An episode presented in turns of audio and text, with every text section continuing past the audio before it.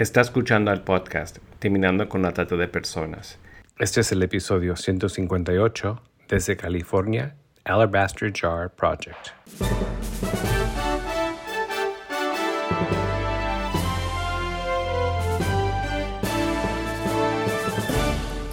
Bienvenido al podcast Terminando con la Trata de Personas.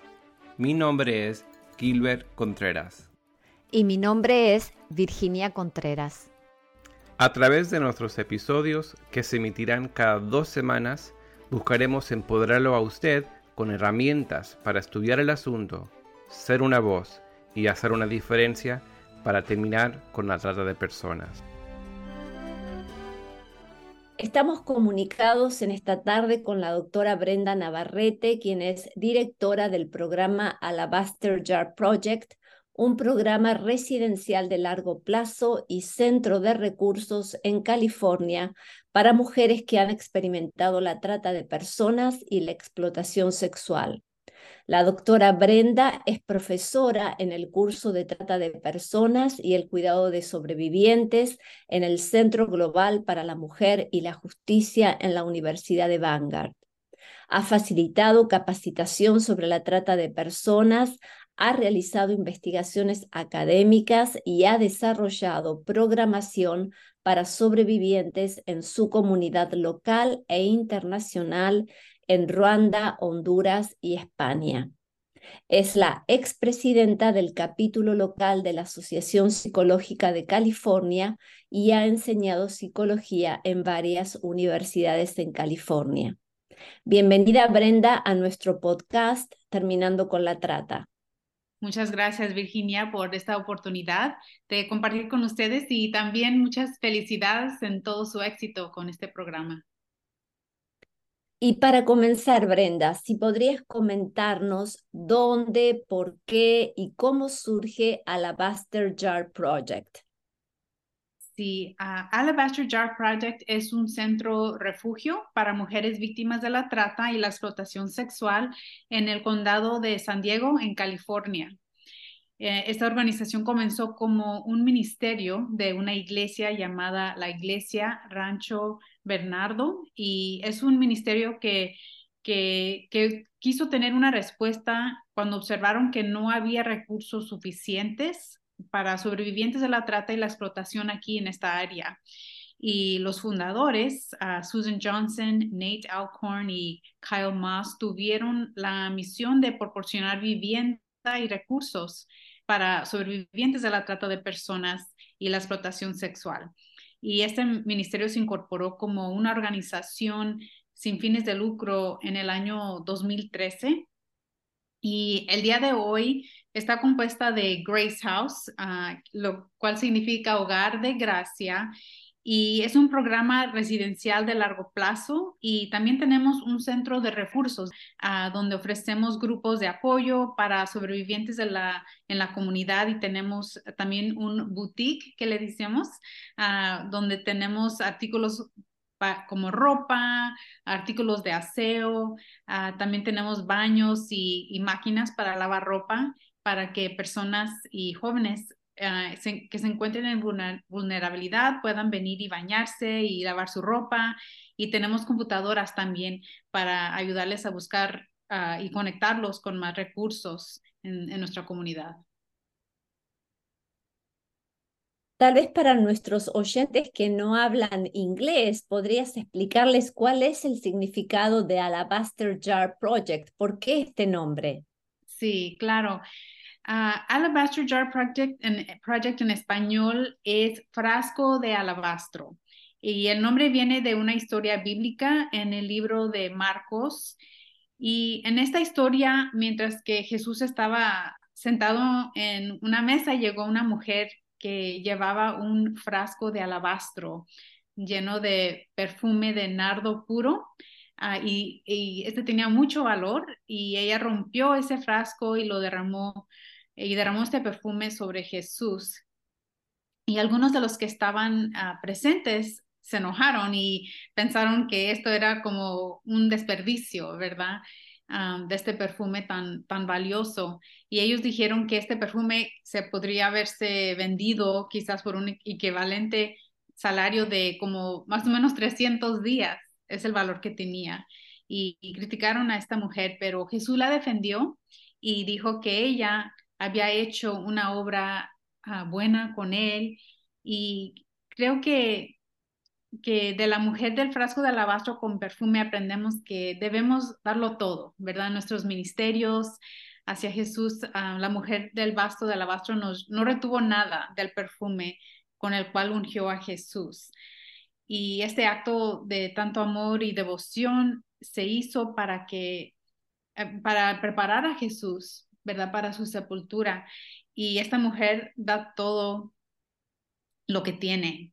Y ninguno de nosotros sabe realmente, ¿verdad?, qué significaba esto, este, este perfume, ¿verdad? O qué había sacrificado ella para juntarlo.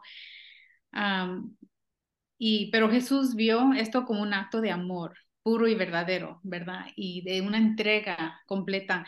Y en Alabaster Jar Project, nuestro deseo es de dar lo mejor de nosotros, de nuestros talentos, de nuestros, nuestro tiempo, nuestros estudios, su preparación que hayamos tenido y, y darlo todo en completa entrega para este ministerio, ¿verdad? En otras palabras, uh, este trabajo es nuestro frasco de alabastro. Nos has comentado algo acerca de los fundadores y la visión que tienen como organización. ¿Podrías contarnos los servicios que ofrecen y cómo es que reciben ustedes a los participantes de los programas? Sí, claro que sí. Nuestro programa ah, residencial tiene cuatro etapas y reconocemos que las necesidades y las realidades individuales de cada participante puede ser diferente, ¿verdad? Y, nosotros nos ajustamos y ajustamos la programación y la duración también de cada etapa de acuerdo a las necesidades individuales de cada participante, pero en general Ah, las participantes completan cuatro etapas en nuestro programa residencial. Durante el primer, la primera etapa, el enfoque está en establecer un sentido de seguridad y la estabilización física y psicológica, emocional.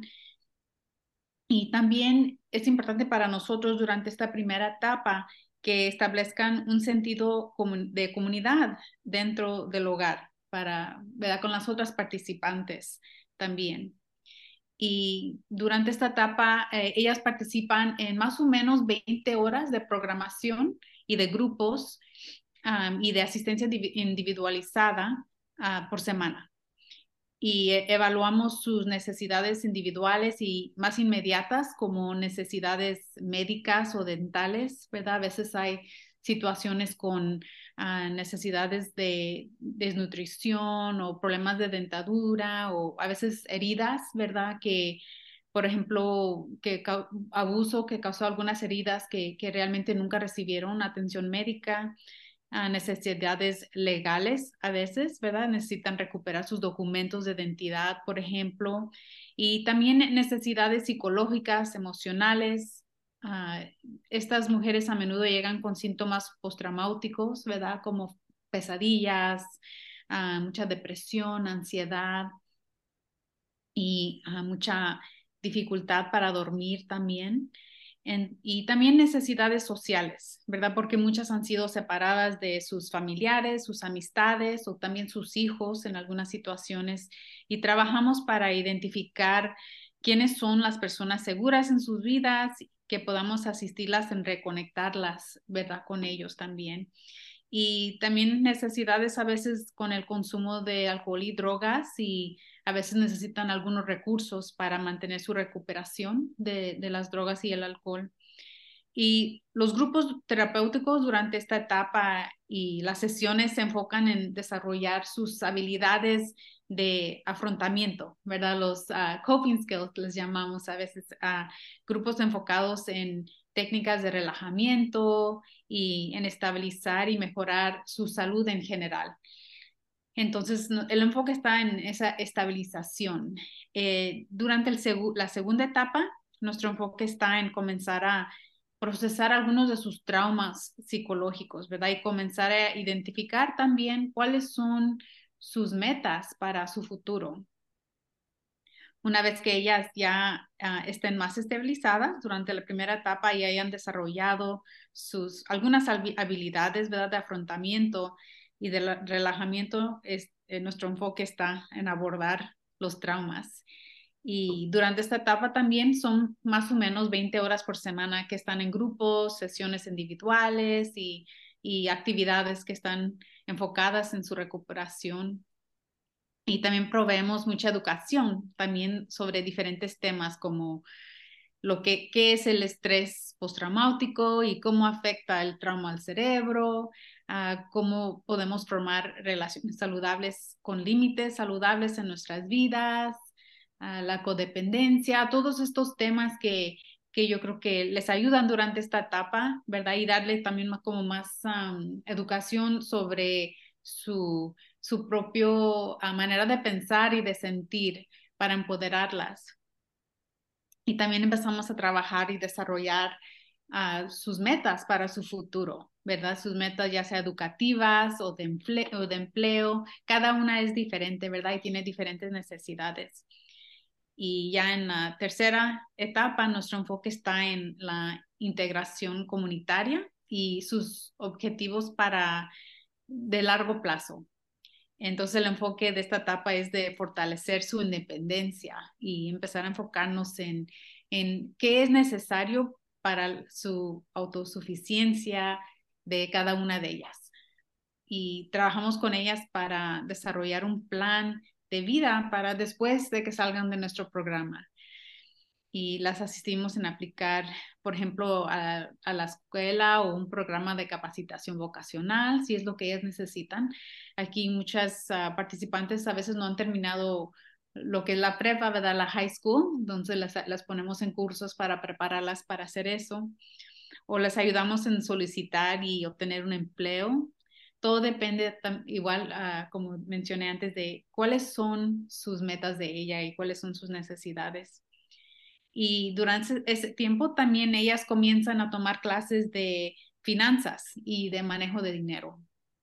Porque para nosotros todo esto es, es parte, ¿verdad? Es parte de su, de su recuperación, porque queremos que cuando empiecen a ganar dinero puedan saberlo manejar, ¿verdad? Y tener más, más logro y poder mantener esa autonomía uh, financiera.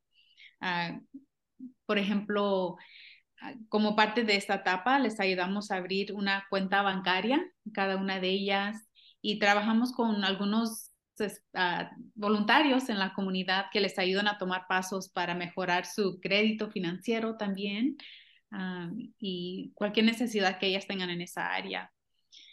Y ya la última, la cuarta etapa, es nuestra etapa, le llamamos la etapa de lanzamiento y durante esta etapa ya las participantes planifican su plan para salida de nuestro programa. Eh, el enfoque está en la autosuficiencia y la implementación de esas metas que, que eh, hemos, hemos ah, decidido juntas y, y, les damos apoyo y recursos durante esta transición, ¿verdad? Les ayudamos a asegurar su propia vivienda, eh, establecer su propia forma de transportación y todo lo que sea necesario para que ellas se puedan, puedan vivir independientemente o, o puedan vivir con personas o familiares que son seguros. Y durante esta etapa, aún si ya están viviendo fuera de nuestra casa refugio, ellas pueden seguir atendiendo nuestros grupos de apoyo y recibir nuestra asistencia, ¿verdad? Nosotros intentamos mantener una relación con ellas de largo plazo, ¿verdad? Mucho después de que se gradúen de nuestro programa. Y, y, también como organización basada en la fe ofrecemos grupos y actividades y recursos relacionados con fortalecer la fe cristiana y vemos la fe como una fuente eh, central de, de, sanación en cada una de estas etapas. Entonces, actividades basadas en la fe están, en, todas estas cuatro etapas y nosotros ya tenemos, acabamos de cumplir 10 años de, apertura y ahorita uh, hemos ayudado a más de 400 a sobrevivientes de la trata. Nosotros trabajamos con varios sistemas nacionales de referencia. A nuestro nuestra información y la información de contacto de nuestra organización aparece en las listas nacionales como recursos para las víctimas de la trata. Y también tenemos una buena relación de trabajo con grupos de policías locales. Hay ciertos grupos aquí que están encargados de identificar a víctimas y nosotros estamos siempre en comunicación con ellos para cuando recuperan a una víctima uh, puedan hablar con nosotros para ver si tenemos un, un lugar para ellas. También hemos trabajado con agencias de protección de testigos del gobierno. Por ejemplo, hay situaciones en las que el sistema de protección de testigos se pone en contacto con nosotros para colocar a una sobreviviente en, nuestro, en nuestra casa refugio de otro estado o de otro lado del país para ayudar a garantizar su, su seguridad para poner la verdad más, más lejos de su tratante. Uh, un caso, ¿verdad? Durante un tiempo de, de, un caso legal y ponerla lejos de, de, la red de tratantes o del tratante que, que está en el caso. También recibimos muchas referencias de mujeres que han escuchado de nuestro programa a través de persona a persona, ¿verdad? Algunas mujeres que han estado en nuestro programa se comunican con, con otras que aún están en explotación y, y nos recomiendan y a veces también nos han encontrado después de una búsqueda en línea. También tenemos un sitio en línea. Y también recibimos referencias de hospitales, programas de rehabilitación de drogas y hospitales uh, psiquiátricos. Eh, nosotros, una meta que yo tengo también es de mantener una buena relación con los hospitales en el área. Entonces, si ellos sospechan que ha visto un caso de trata, se comunican conmigo y yo puedo investigar y, y ver si es una candidata para nuestro programa. ¿Existe en tu ciudad una uh, task force, una fuerza de tareas donde puede haber distintos agentes eh, de la sociedad como para hacer un trabajo coordinado en este aspecto?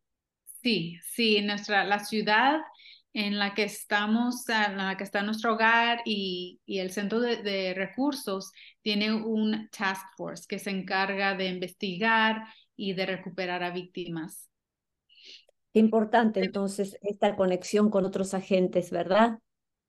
Sí, muy importante. Y ha visto ocasiones donde podemos estar con ellos durante uh, cuando tienen un caso y van a recuperar a una víctima y nosotros podemos estar ahí presente para ofrecerle recursos y explicar nuestro programa y darle la oportunidad de, venir a nuestro programa después de la recuperación. Brenda, quisiera que tuvieras un momento para comentarle a nuestra audiencia, especialmente a todos aquellos que están interesados o están sintiendo ese deseo, ese llamamiento, esa motivación para comenzar un trabajo que va más allá de la prevención por medio de la educación y el desarrollo comunitario, pero tal vez específicamente poner realmente estos lugares de refugio, de restauración y recuperación de víctimas. ¿Qué consejos les darías? ¿Qué elementos tienen que tener en cuenta que son esenciales antes de comenzar un trabajo así? Sí, buena pregunta. Yo creo que primeramente, si alguien tiene esto en su corazón, yo creo que es un llamado de Dios y, yo los animo a que sigan adelante, ¿verdad? Es algo, un trabajo muy importante. Uh, yo creo que lo primero es la educación sobre el tema y yo creo que si están escuchando este podcast ya están tomando ese primer paso, pero es muy importante que, aprendan, que se educan sobre qué realmente es la trata, porque sabemos todos que hay muchos mitos, ¿verdad? Hay mucha información que, que no es uh, correcta. Entonces, la, la, educación, la preparación es lo más importante. Y creo que hay varios uh, elementos, ¿verdad? Que, que es importante que consideren cuando estamos, cuando queremos organizar uh, este trabajo o el cuidado de víctimas. Y, y esos elementos serán diferentes, ¿verdad? Dependiendo de la población y las realidades de cada país, de cada comunidad, de cada población, ¿verdad? Que con la que estamos trabajando. Pero puedo hablar sobre algunos elementos en general. Y yo creo que la primera es la importancia de la colaboración. Ah, la colaboración es algo muy importante en la recuperación y y restauración de víctimas, porque no hacemos nuestro trabajo solos y, no lo debemos hacer solos. En, en Alabaster Jar Project tenemos muchos socios comunitarios que desempeñan papeles muy valiosos en este proceso de la recuperación y el empoderamiento de las, de las participantes. Trabajamos, por ejemplo, con, con abogados, con médicos, con dentistas y psicólogos, artistas que, que donan su tiempo para hacer clases de arte, terapéutica con nuestras participantes, con enfermeras que hacen grupos de salud y nutrición y con grupos de las iglesias locales que hacen estudios bíblicos o donan comida para que las mujeres en nuestro programa puedan compartir una cena caliente, ¿verdad? Juntas de estilo familiar. realmente es un esfuerzo comunitario que nos permite lograr este propósito y creo que es importante tener en mente que ninguno de nosotros somos héroes, ¿verdad? Y necesitamos trabajar juntos y, y unir nuestras habilidades, nuestras... Uh, nuestros dones, nuestras calificaciones y, nuestro tiempo para pelear juntos en contra de la trata y para la recuperación de víctimas. Y, para las personas en la audiencia que, nos estén escuchando y quizás alguien, alguien esté pensando, bueno, yo no soy terapista, yo no soy abogado, no, sé qué pudiera yo contribuir, pero la, la realidad es que no necesita tener títulos especiales para ayudar, ¿verdad? Hay, un papel que todos podemos desempeñar. Y como líderes de organizaciones, creo que necesitamos identificar las necesidades de nuestra organización o de las personas que estamos sirviendo y identificar a personas y organizaciones en nuestra comunidad que pueden ayudar a suplir esas necesidades. En nuestra organización, por ejemplo, ah, recientemente tuvimos a una participante que tenía un tatuaje del nombre de su tratante, ¿verdad? Y sabemos que esto es algo común. Ah, lo tenía en su cuello, de, en su cuello, y él la había obligado a recibir este tatuaje. Y para ella, este tatuaje significaba como un sello, ¿verdad? De, de pertenencia a él y de pertenencia a la pandilla que la había explotado. Y un, y un recordatorio de su explotación cada vez que, que ella se miraba en el espejo. Además, ella sentía que, que, este tatuaje también podría limitar sus posibilidades de empleo, ¿verdad? Cuando, fuera una entrevista o algo así, porque era, era un tatuaje también reconocido de una pandilla en la área. Entonces nosotros pudimos hablar con las iglesias con las que colaboramos y con los voluntarios y había alguien dentro de nuestra comunidad que se dedicaba a la eliminación de tatuajes con láser. Y después de aprender más sobre el tema de la trata y la, situación de esta mujer, eh, eh, él aceptó hacer el proceso de la eliminación de este tatuaje sin costo. Y entonces esto siempre para mí es un recordatorio, ¿verdad? Porque a primera vista quizás no pensaríamos que alguien que se dedica a hacer o a eliminar tatuajes tuviera un talento que puede ser tan valioso en contra de la trata. Pero pudimos continuar esta colaboración ah, con él y varias mujeres han podido mejorar sus posibilidades de empleo y reducir su vulnerabilidad a través de estos servicios de eliminación o un ajuste a veces de los tatuajes que tienen. Evidentemente nadie puede hacerlo todo, pero todos podemos hacer algo para terminar con la trata. En estos minutos, sí, en estos minutos finales, ¿qué te motivó a involucrarte en un servicio así?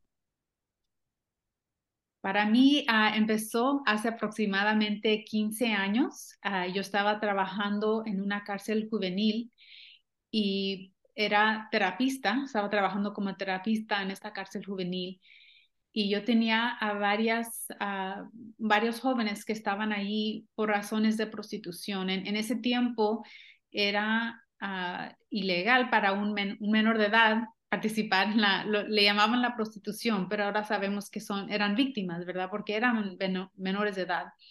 Y desde entonces yo empecé a escuchar sus historias, a, entender un poco más sobre, sobre sus situaciones y, la explotación que habían experimentado ellos en su vida.